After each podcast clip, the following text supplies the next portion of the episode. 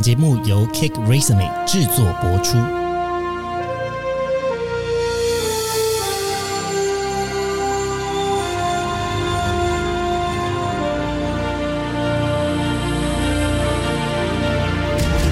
欢迎来到职涯探险，我们将固定在每周分享职场与人生的真实现场，图鉴各种职场生活丛林中的经验故事。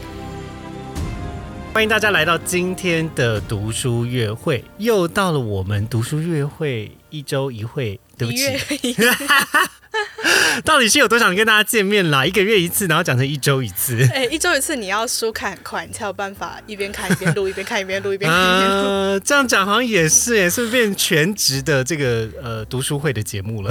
对啊，哦 现在是兼职读书会的节目。对对对，打工性质。好的，希望大家还是很期待这个读书月会的这个单集哦。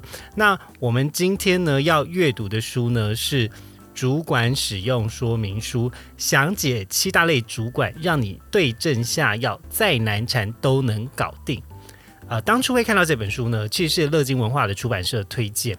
那啊、这本书其实我觉得蛮可爱的啦。哎，我是不是刚好每次都是分享到就是书风很有趣或是很可爱的？嗯，有吗？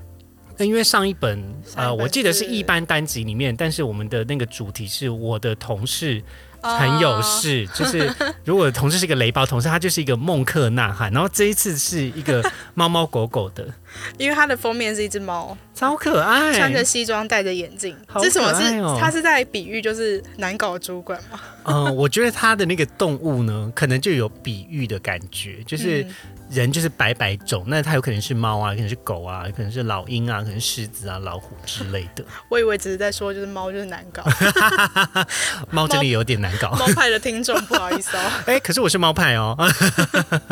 好啦，那开头呢，一样不免俗的跟大家快速先介绍一下这本书。那刚刚有提到这本书的出版呢是乐金文化，然后是方言出版集团出版的。那作者呢是两位中国的作者，呃，是季义祥以及高立刚，他们两个分别一个是著名的领导力专家，另外一个是连续创业者。而他们的用词真的跟台湾好不同啊！他还有向上管理专家哎、哦是我说哦，这也是一个专家。对，就是各式各样，只要大家愿意有想法，都可以成为专家。嗯，没错。好，那这本书呢，它总共的页数呢是两百四十页。我个人觉得适合推荐阅读的对象呢，可能是第一个职涯探险的既定听众，职场新鲜人们，你们可以花一点时间了解一下如何跟你的主管共事。嗯，就是打个预防针吧。对啊，如果你确实，因为它里面后面有提到说详解几大种难搞的主管类型，然后如果你的主管有在其中一种的话，也可以参考一下他们会怎么样破解跟这些主管相处的方式。是，又或者是你可以先听完这一集之后再考虑啦。因为其实我觉得我看到这本书，有时候它的下标有点像是以前那种必备什么考古题，然后就是什么命百分之百命中的那种感觉，哦，对对对对对，就是蛮蛮像学生时代会看到的那种描述，蛮耸动，可是我觉得也蛮实在的。嗯。好，那第二个我会觉得推荐的是，如果你今天呢，在一个相对比较官僚或者是比较大一点的组织工作的情况下，或许这本书对你的帮助性蛮大的。嗯嗯那呃，为什么会说这样子的人会合适呢？因为我自己 之前也是在一个比较大的公司里面工作，然后当时呢，就有一点不大理解，为什么有一些人他做事就是做做那个样子，但他没有真的去解决问题。嗯可是我忽略的点比较像是公司部门与部门之间的一些角力，嗯又或者是在这个主管上面，其实还有很多个主管。嗯那每一个不同的主管其实有各司其职的分配。那还没有理解这样子的权力关系底下，就会常常会对自己的主管有一些错误的期待。嗯啊、透过这本书，我觉得会帮助我们的这个听众，也会有一个蛮好的理解。好，那接下来我要问 Joe，你读这本书的时候，你花了多少的时间来看它呢？我我大概花了三个小时，而且我很就是马拉松式的一次把它看完，三个小时哪叫马拉松啊？可可以吧？以读书来说，跑得完吗？四十四十几公里都跑得完吗？两百四十页。好啦，可以啦，可以啦。我自己阅读的时间也差不多是两到三个小时。嗯然后我觉得这本书好读的地方是它有蛮多故事的。嗯，基本上你看完故事，你大概就会懂他想要讲什么。那如果你没有太多的时间看，你也可以先看他的纲要。呃，我觉得看完纲要蛮有领会跟参悟力的听众，应该可以快速的理解。嗯，不过我觉得他的故事都蛮像，就可能像你刚刚讲那个下标的方式，它有点像是要提供给你一个标准解答，是，但其实你真实在职场中遇到的情境是复杂的，嗯，所以大家还是要带着，就是你对你你对你身处的情境啊、公司啊、身就是身边的人的个性的一点了解，再去读这本书，而就是尽量不要照单全收。所以可以预期，等一下我们会有像是补教名师的对话，万变不离其宗。就是怎么样怎么样等于怎么样怎么样，抄下来画红笔、荧光笔。对对对，没错。好啦，在正式开始我们节目之前，还是要来感谢一下我们的干爹独墨。哇，这次是两个人异口同声呢。我刚才想说，嗯，会不会有默契呢？我们之后可以去报名上身了。好啦，要谢谢独墨呢，哎，这次还是一样有赞助我们呢，在这个 IG 的上上面会有抽书的活动。嗯，那呃，只要你在这个职涯探险这本书主管使用说明书的贴文底下去留言“读书越会”，让你越读越会的留言，就可以参加这本书的电子书的抽奖。另外呢，我们也会在本集的单集简介中提供给大家独家的注册优惠，只要使用 K Christmas 专属的注册链接，首笔订单呢就可以整笔打七九折，而且还会独家送大家三百点的红利点数。没错，那如果说你想要了解这本书的资讯的话，也可以点开我们的这个资讯栏位，里面有这个连接，可以直接到书的购买的地方，那就可以快速购买喽。嗯，而且如果大家听众朋友是很热爱读中文书的，其实真的蛮推荐读墨，因为它是全球最大的繁体中文电子书的提供的平台。哇，这么挺繁中的电子阅读平台，真的繁中哦，繁中真的是身为就使用繁重人觉得很骄傲。对啊，我们要用繁重来统治世界，他是亨利说的、哦。什么狂妄的发言啊，仅代表个人立场。好，那接下来要来跟大家介绍这本书了。呃，首先呢，我想要先跟大家快速讲一个我的心得，这个有一点呼应到刚才就所讲的，就是呢，我觉得与人互动不是一门硬知识，比较像是一种经验化成的一种软技能。嗯呃，为什么我会这么讲呢？其实是，嗯，当然这本书是在讲说怎么样跟你的主管互动跟沟通嘛。那刚刚有讲说，好像他想要去列出一些所谓的正解或快速解的方式，包含举的例子也是蛮规规矩矩的。嗯可是我觉得在日常生活中，你对于一个人所谓是不是好主管，他的那个好坏，其实没有那么明确的界定。你会，你会觉得在开始工作之后，对于人的好坏的界定，没有像以前学生的时候那么明确吗？呃，我可以讲非职场的例子，好直接的规避我的问题耶！没有没有，因为我确实有这种感觉，就是以前学生时代会觉得某些同学的行为可能只是单一的行为，你很没有办法接受，进而你就会讨厌他。对，嗯，可是出社会之后，你就能了解他为什么会做出这样的行为。当然，你不见得赞同，可是你并不会花太多情绪，还有你的喜好分明的任何精神在这个人身上。嗯，没错。我觉得以前的观点就真的是，只要这个人有一点我看不顺眼，我就想跟他绝交。讲直白一点啦，就是动不动就封锁人啦。啊、就拍到底。顶呢。但开始出来工作之后，你就会发现有一些人是必要之恶或必要之善。嗯，那当然，有的时候你会觉得做这件事情可能有一到五分，你没有必要做成每一件事都是六分吧？嗯，你可以做个三分就好，为什么一定要做到六分呢？但这个就是现实的社会。其实有很多时候，你只是看不惯他在某一件事情单一的面向上，他不需要做成这样，嗯嗯但并不代表说这个人他不是一个好人，或是不是一个坏人。嗯，就是好坏的界定，我觉得在越长越大之后，反而有一点模糊。就你是好人，也是个坏人，啊，有旋律有旋律，哎，大家听得懂，自己懂哈。对，那这个是我觉得在最一开始想要跟大家分享。那就呢，你自己觉得，如果一句话心得看完这本书，你会想要讲什么？我会想要讲啊一句话，让我思考一下。好了，两句话也可以了。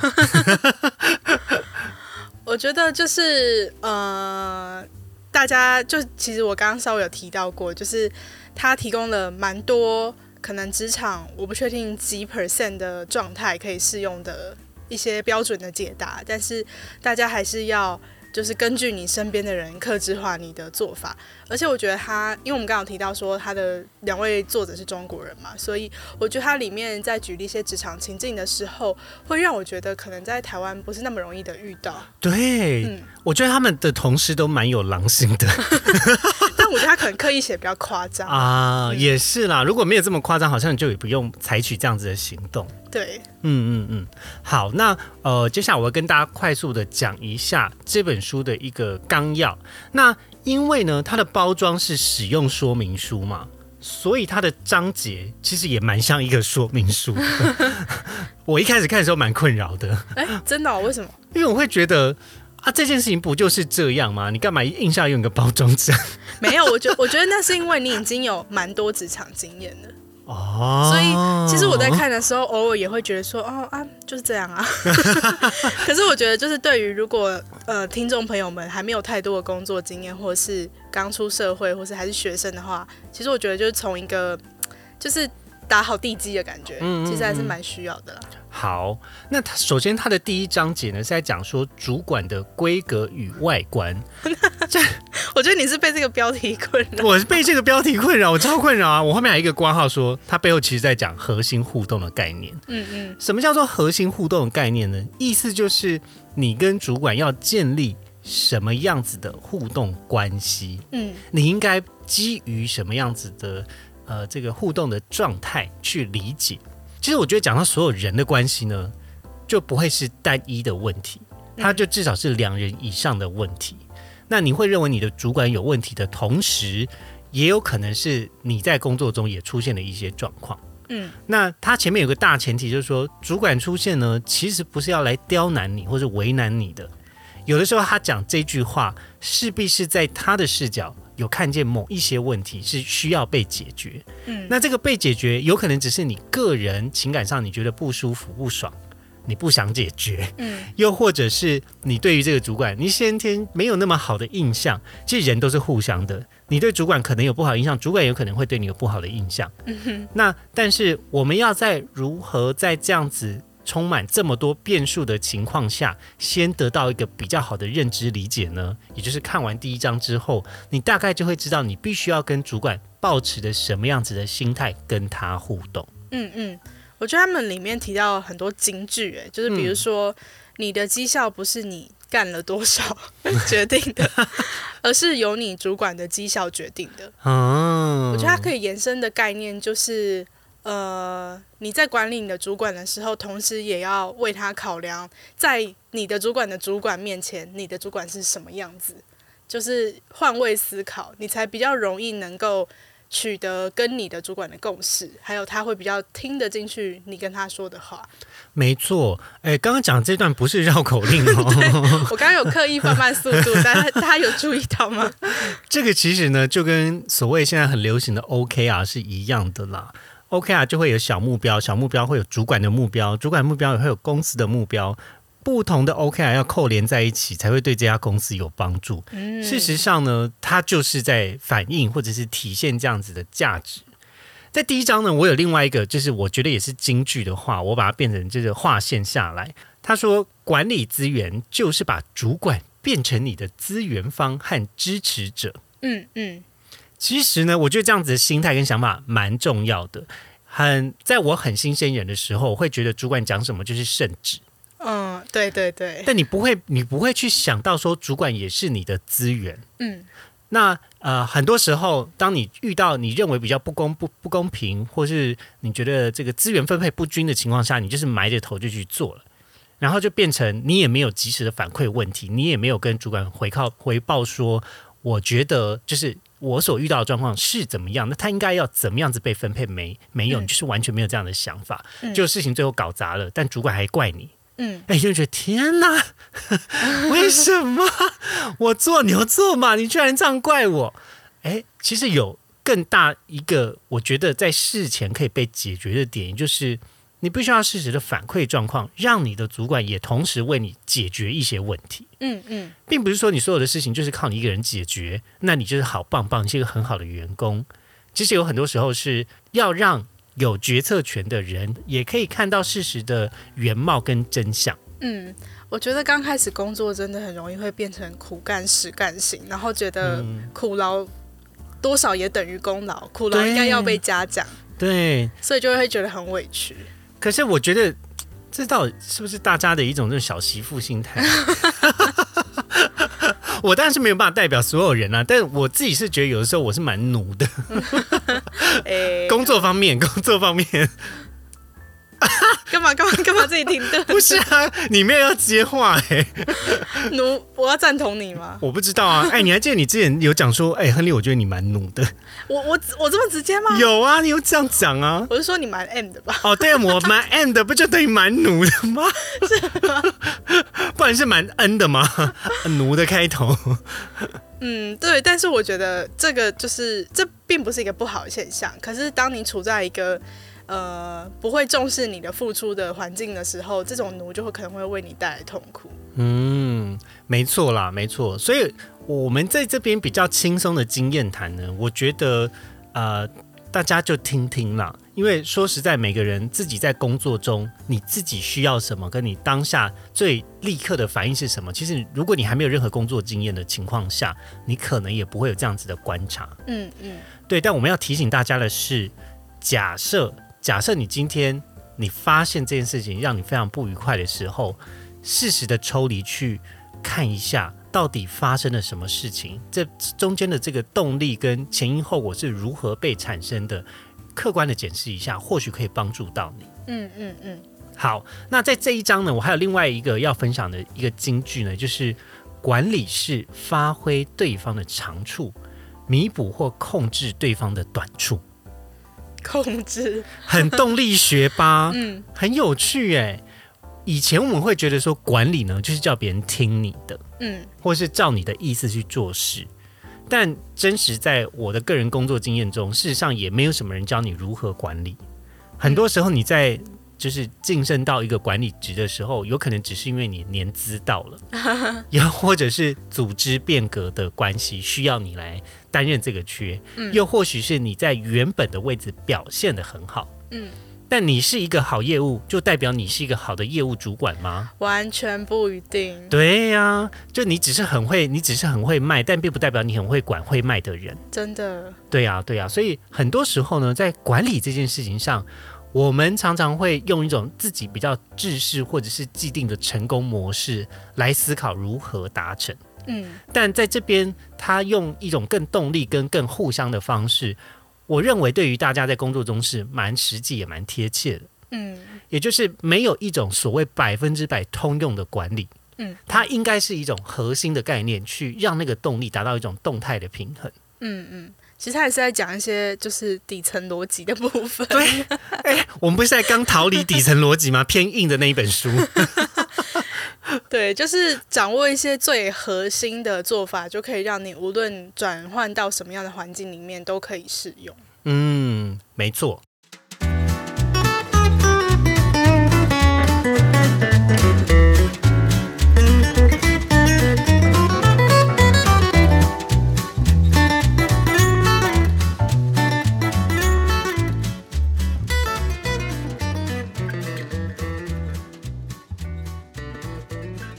好的，那接下来要进到这本书的第二章节喽。第二章节它讲的是主管的功能与特性。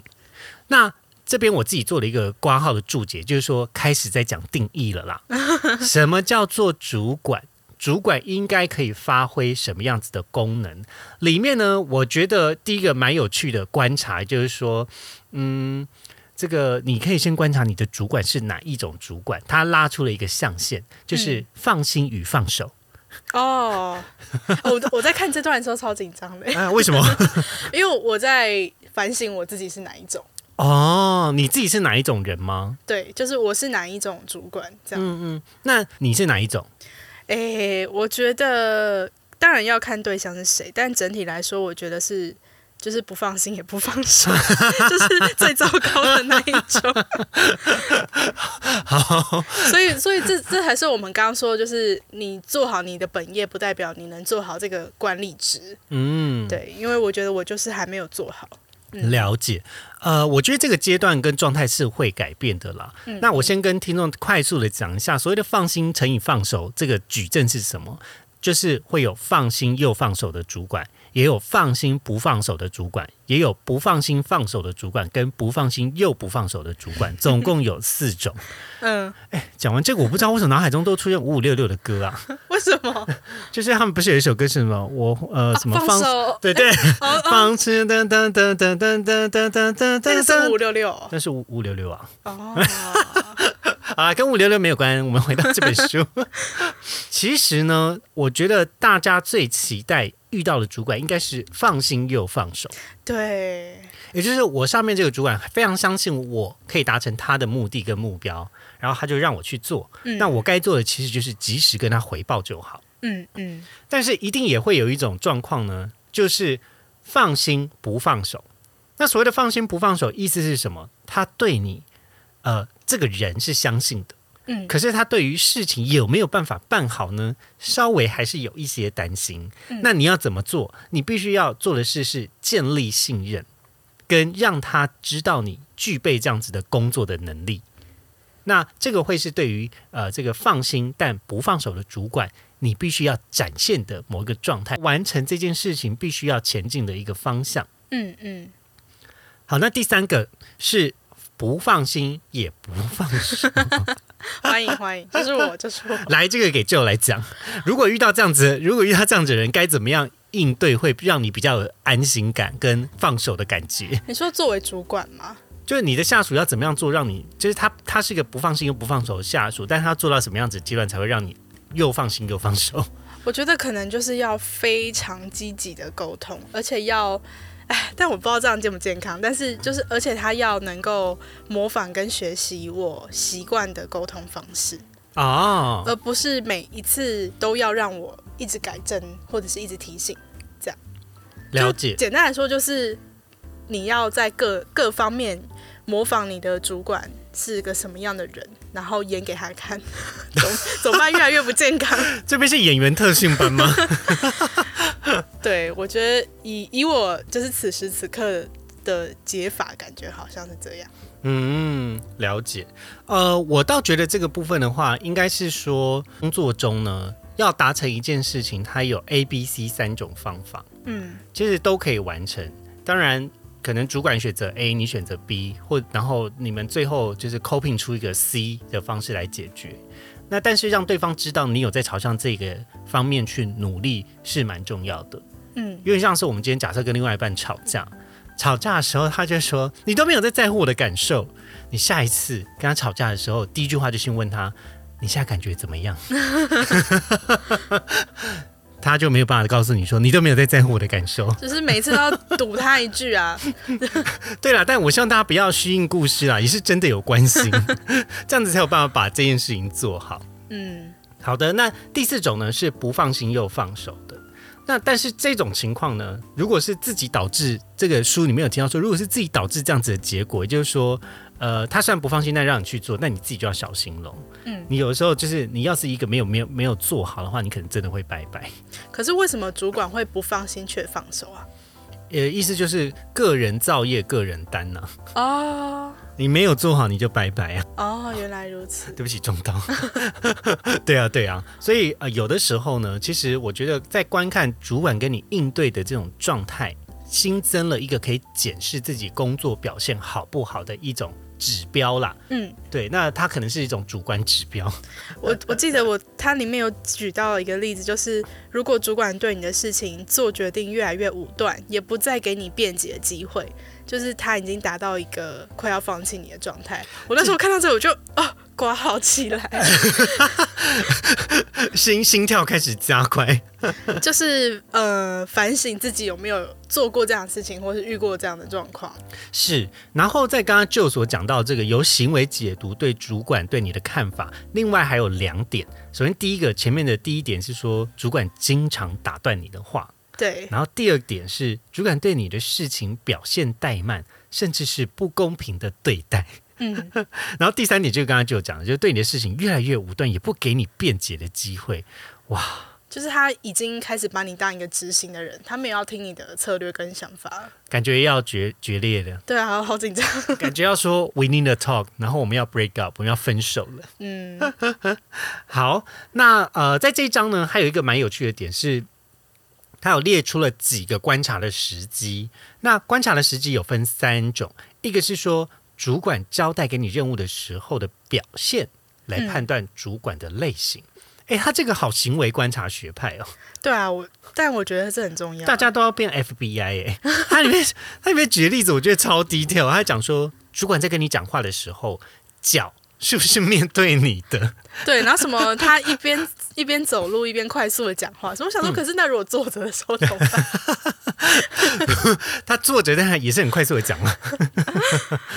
对，那呃，这边他讲的意思是说呢，他如果快速，然后又边移动边讲，那就表示他对这件事情其实是对你是很放心的。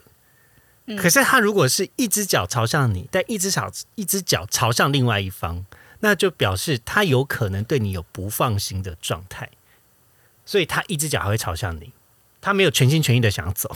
哦，原来是这个意思。对，所以但我我个人是对于行为观察学派，就是也没有那么百分之百就是相信啦。所以大家，我觉得你就参考看看，今天这个人，我倒觉得你要去判断是背后这个人的情绪，他到底是不是有放心你，还是他只是快速的交代。如果他只是快速的交代，那表示你应该有赢得他部分的信任。但他如果是同一件事情一直讲，然后再三确认你有没有听懂，那可能你的听力有一些状况。怎么会是这个结论？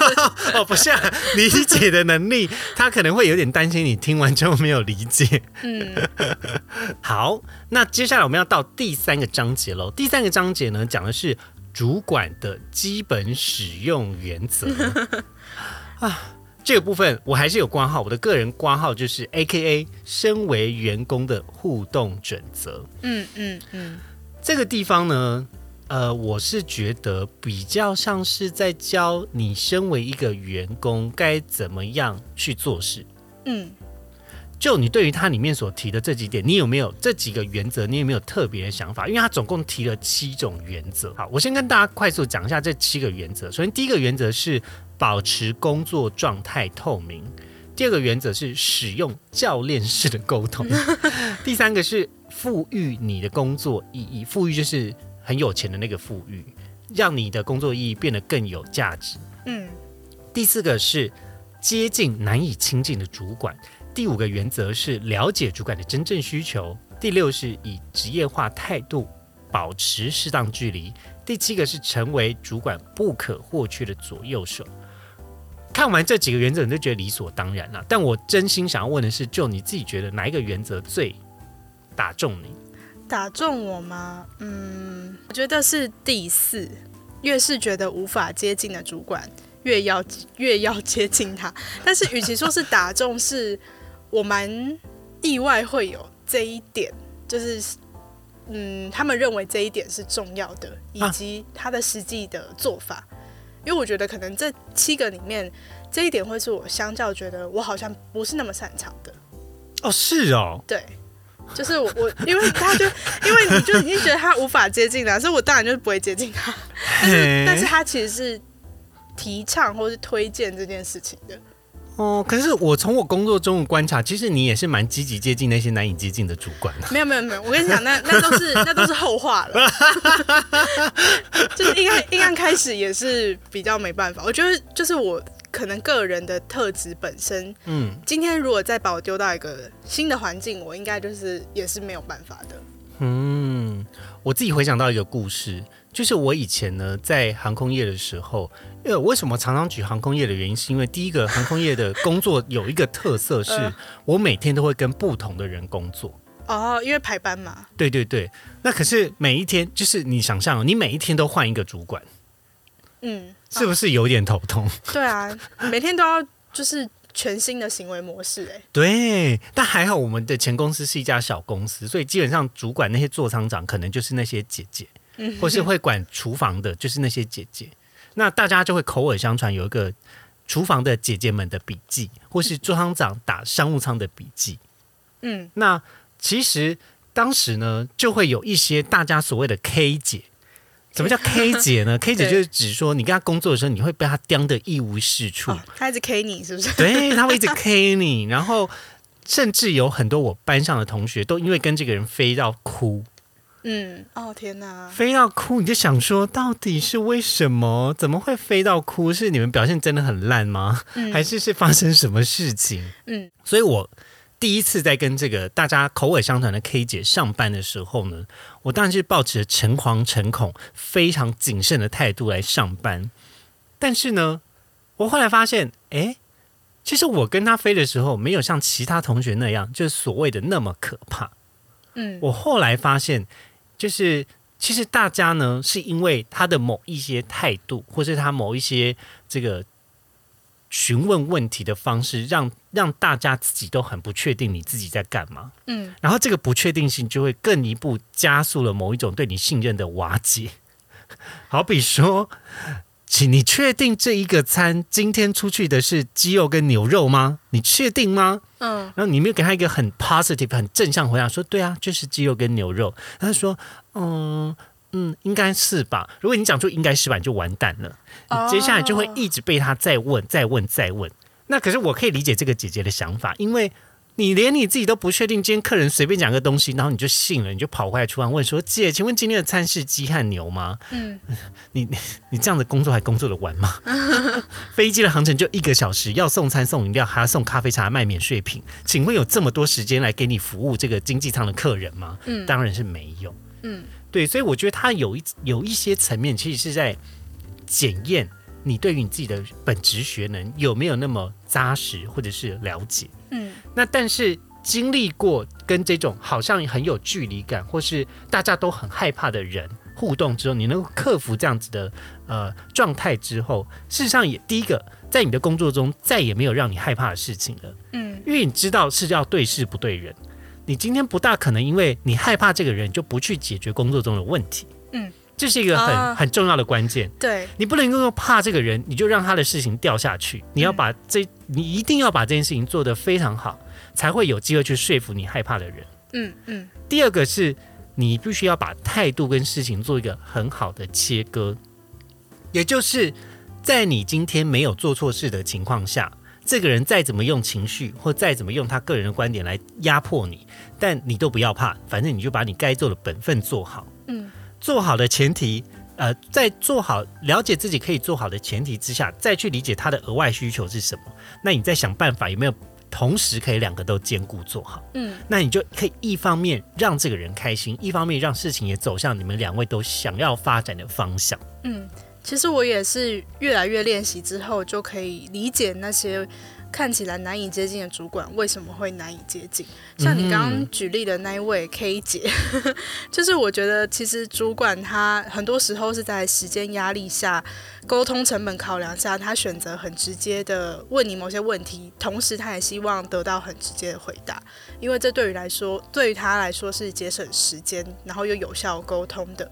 但是呃，可能因为这样子的沟通方式会感觉有点强势，所以嗯会让作为下属或员工的我们有点害怕。没但，我后来就发现，我自己也渐渐能够理解主管的想法，然后我自己也算是有在带人，就是也是主管相关的角色，所以我自己也会有这样的行为模式出现。哦，所以你也变成 K 姐了。但我一定是比那些我不敢靠近的人都还要再委婉的。这种事情很难说呢。啊，就现在还没。对，所以我就越来越越能够理解，然后甚至是我现在还能够。反过来用这样的沟通方式去跟我的主管沟通，因为我也很清楚知道，我们就是想要达到有效率、有效的沟通，然后节省时间这样子。是啦，我这边要跟大家分享，就是我还是要帮那个 K 姐说一些话。呃，在这边分享例子，并不是说呃这个 K 姐就是一个坏人。事实上，我后来跟跟她成为还不错的同事。那其实背后有理解一些原因。首先，第一个在航空业的工作呢，没有那么多。可以让你犯错的机会，基本上在航空业出错，服务上面的错误算是算是严重，但是在安全上面的错误是非常不可以出错的。对，基本上在那个风险安全矩阵里面，很多错误是不可以出现的。那为什么要用这么凶跟严肃的态度？也是希望大家最基本最基本的错误不要犯啊。嗯嗯。那在第二个是，呃，其实。也很多小朋友们就会因为怕，然后就不不追根究底去理解工作到底本质是什么。其实有很多时候，在有有工作经验的人眼中呢，会觉得你有没有搞清楚你在干嘛？哦，对，就是会觉得问一声有什么大不了的。对你今天你今天居然因为你怕我，所以你宁可选择给出一个不确定的答案给客人，这是应该要有的工作态度吗？嗯。客人问你说：“我们可乐是百事还是是可口可乐？”你自己不确定，怕到不敢问学姐，然后你就随便讲了一个答案，结果客人发现不是那个东西。嗯，有必要吗？所以大家在做事情、解决问题的时候，千万千万不能够只是因为自己单方面的想法，而没有考量到在工作中你应该要展现的专业态度。嗯，虽然我不认识 K 姐，但是刚刚亨利的侧脸很像 K 姐。好，我们接下来开始展现一个匿名调查。以前曾经跟我飞过人来票选，到底亨利是不是一个 K 哥？好啦，我们接下来进行到下一章。那下一章呢？他在讲的是主管运作的模式说明。简单来说呢，我自己个人的挂号叫做主管的类型有哪几种？嗯，总共有七种。嗯，第一种是整人高手，第二种是老好人。第三种是脾气火爆，第四种是强势的恶霸，第五种是奇葩啊！天啊，超奇葩！我看到奇葩的时候，真是忍不住赞叹一下，哇，真的很奇葩。然后第六种是独裁，第七种是官僚。嗯，在这七种中呢，我要怕问题给救喽。嗯，请问你最害怕遇到哪一种类型的主管呢？我觉得是强势恶霸型，哈，还两种加在一起是不是？没有啊，它是一种就叫强势恶霸。强势恶霸，来，你先跟大家说一下，什么叫强势恶霸的主管？就是你会觉得你被霸凌，然后特别被针对，或者是他在决策跟沟通上是没有要听你的任何想法跟意见的。但我觉得后者其实倒还好，但是我比较怕的是那一种，呃。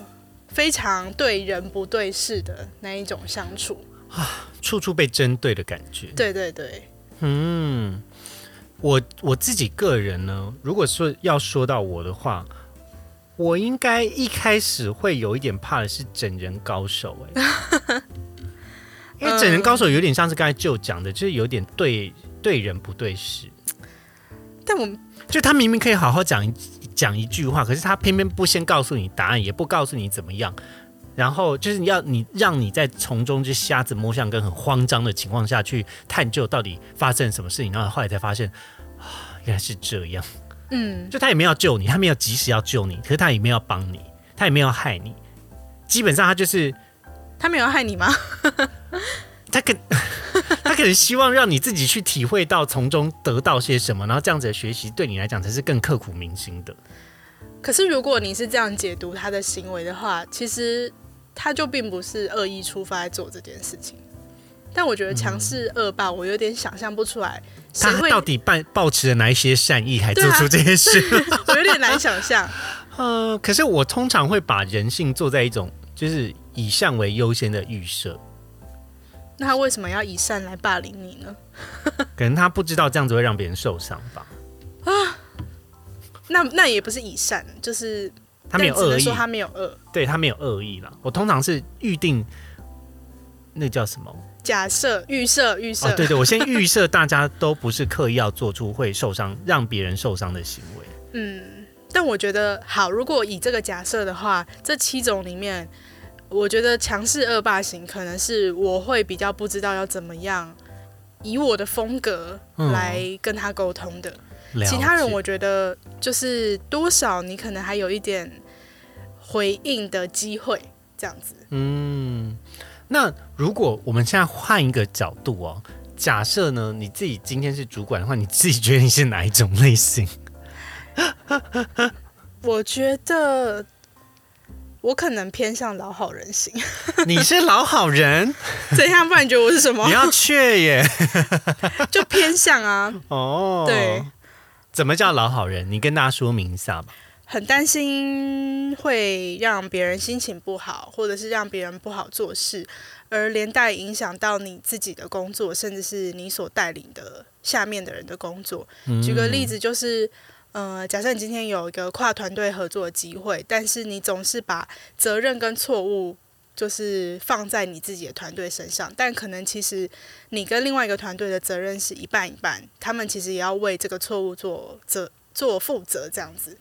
对，然后我觉得我现在，我觉得我会说我偏向老好人型，并不是说我觉得我就是这个本质，而是我觉得，因为在经验还不是特别丰富的情况之下，很多时候我会以为是我自己的问题，嗯，对，但并不是说我怕别人生气或什么的。了解。嗯基本上，哎，你让我想到我们上次、上上上次，嗯，反正就是在读书约会里面，就是别做热爱的事，要做真实的自己的那一集里面，有提到其中一个，就是你在乎事情的顺利性。哦，对啊，哦，天哪，你记忆力好好，啊！拜托，不要跟我吵架 真的会翻旧账。好可怕。还好这不是一个交友节目，哎，对耶，吓死！你没有啦这么说真的是，对，就是在在里面其实有提到说，你其实在乎事情解决的这个顺利性嘛，跟嗯有没有都被解决。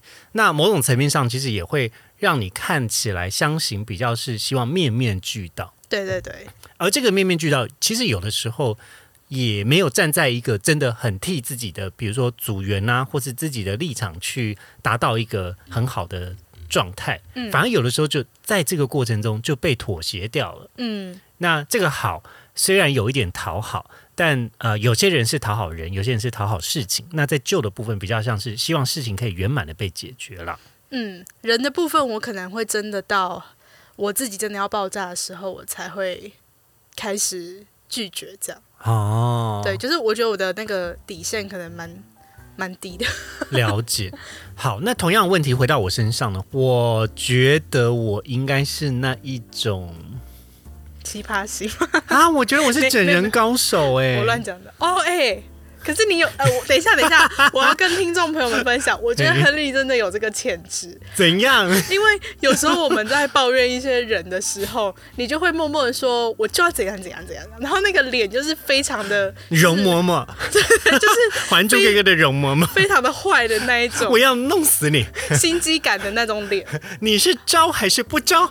对你，你很爱放狠话。但那如果那些狠话是真的的话，那我觉得你真的就是整人高手。我表面是整人高手，但内心是老好人，就是怎么办？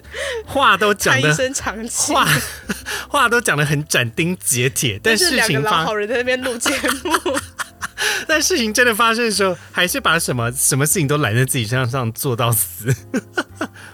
抱怨归抱怨啦，可是我自己也是，我跟旧的想法是有点累劲，我会觉得事情解决比较重要。嗯，我有没有伸张我的那一口气，或是他到底有没有得到什么样子的状态？我觉得 who cares，反正大家都是领一份薪水，大家都是完成工作就好。对，但是就是嘴上会不不饶人，就是对要嘴上。嘴上比较达成自己心里的这个动力平衡啊。好的，接下来呢要跟大家讲的是这个主管的状况排除，是他呃我自己个人的挂号呢是说面对主管的情境的整理。然后它的第六个章节呢，其实我觉得五跟六，我个人是比较把它归为一类的讲了。它第六节是在讲的是主管的使用安全注意事项。那特别要避免的一些特殊状况。那在这边呢，呃，我不知道就你有什么特别想要分享的吗？我觉得背后议论主管这件事情真的是很危险，然后还在节目上讲。哎，但是你既然都讲到这个，这刚好是我们今天的快问快答，还是我们先来快问快答？好啊，好，我们今天的快问快答呢，就是我想要请，就是 各位听众，如果你是使用 Spotify 收听的听众，你可以现在往下滑，那就可以参加我们今天的投票。那今天要投票的主题就是：你是一个会在背后议论主管的人吗？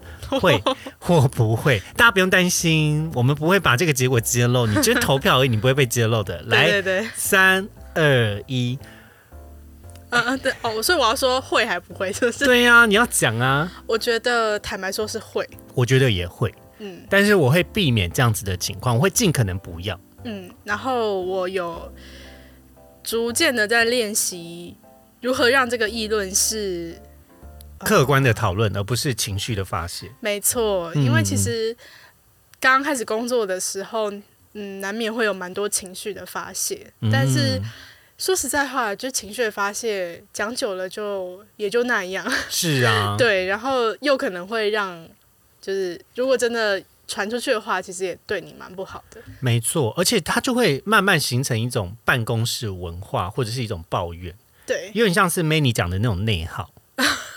哦，对对对，对，就是你你你有一种，就是好像我的生活每天都在抱怨，嗯然后就一直无止境的抱怨下去，而抱怨只会拖累你的工作效率，嗯。而没有太大的实质的帮助。嗯嗯，我还记得，就是我刚开始工作的时候，同学们会聚在一起，就是聊工作啊。然后当时就是 都是抱怨为主这样，嗯然后后来就是渐渐会开始有人退出这个聚会，因为他觉得参加这个聚会是，太 negative，然后没营养这样。而且又很内耗，对啊，就常常就是要接对方的情绪，他只是互相接住对方的情绪，可是没有解决问题。嗯嗯嗯，我我这边要分享一个小故事给大家，就是我以前在当主管的时候呢，其实我会蛮走心的是，当我听到呃背后议论我的这件事，那啊、这是为什么？我常觉得有很多时候大家要将心比心。今天主管也是人，而你也是人，嗯大家对于一件事情做好或做不好，都会有自己各自的想法。那当然，我觉得有自己的想法是一件好事。可是有没有必要去针对一个人进行评论或者是攻击？啊、我倒觉得，在还没有了解事情的全貌以前，先不要妄加评断，嗯特别是在工作之中。嗯嗯，我当时的经验比较像是我的组员会认为我应该要解决所有的问题，然后因为毕竟我是一个主管，然后我可能管理的方向是蛮多元跟多方向的，但是要解决一个问题，其实，在主管的角度，有更多时候是他要如何去衡量这个资源，还有他现阶段的目标要被达成，还有主管给他的压力，然后以及在什么样子的决策之下，是对于团队所有人都会是一个最好的决定。嗯这个层级就跟你自己一个人在考虑你想达成什么样子的结果是完全不同的。对，他必须要考量可能是十几个人，嗯但你只考量你自己。对，所以主管真的很不容易耶，而且很，我觉得某种某种程度来说蛮孤独的。对呀、其实我那个时候我就常常常常觉得高处不胜寒，还会喝两杯真奶。对，每天要喝两杯真奶来取暖。嗯，因为有很多时候你你没有办法跟你的同事抱怨，对，然后你也没有办法跟他分享你的心路历程，嗯。你就是默默做这个决定，然后你也觉得会懂人就会懂，不懂你的人也无所谓，因为反正你你是在做一个对这个团队或是对这个品牌、对这家公司最好的决策的时候，如果你认为它是对的，那你就得势必去做它。那你是在什么样的事件或时机时机点开始不再那么走心了？啊我觉得是心都伤透了之后，啊，真的在某一 真的有一次在某一次的会议中，我真的是也是情绪蛮激动的，跟我的就是我的下属在很激烈的在讨论这件事情该怎么样解决好。嗯。然后在那次会议中，我也讲出我最真实的心声，可是我后来有点后悔，嗯。因为我会我会觉得说，今天当事情都已经演变成为各各居一词的情况下来讨论，那他显然就没有共识，对，他也不会想要去同理你身为一个中间管理者，你面临到的困难是什么，他只有认为你没有解决好，你是一个坏主管。嗯。但我觉得大家都是领一份薪水在这间公司工作的情况下，当共识没有出现的时候，那不好意思，就是谁有决策权，对，嗯那就是谁留下来。对，其实当时也没有必要这么走心的去跟他辩解，说我不是那样子的，我不是那样子的人。啊我我当时有一点比较还不够成熟，然后还还拘泥在某一种，我也想辩解，我其实没有想要造成大家的困扰什么的。嗯可是事后回想是会觉得说，其实也不需要去经历过这个历程啊。你就算在里面哭的稀里哗啦，你的主管也不会觉得你做的特别好。事实上，你更应该是站在事情怎么样子被解决的情况下，做出一个对大家都最好的决定，那你就发挥了你的职责了。嗯嗯嗯，这真的是眼泪告诉我的故事。真的，嗯，对呀、对呀、好啦，那今天呢，我们的读书月会差不多就先到这里喽。这最后感觉很很谈心哎，很谈心，一定要的啊，因为这本书可能大家都会觉得说，我们是要来就是呃公干主管，没有啦，怎么会？我们也很爱我们的主管呢，希望他们有听到最后有。哎，嗯，好了，没有也没关系啦。好，那要先跟大家说拜拜喽，我们下次的读书月会见。拜拜，拜拜。今天的职涯探险就先到这喽，希望你喜欢本集的节目内容。别忘了，请记得在 Apple Podcast、Spotify 给予我们五星的好评，并追踪我们的 Instagram 小老鼠 at cakeresume.life c a k e r e s u m e 点 l i f e，分享给你周遭的好朋友。我们下次见喽，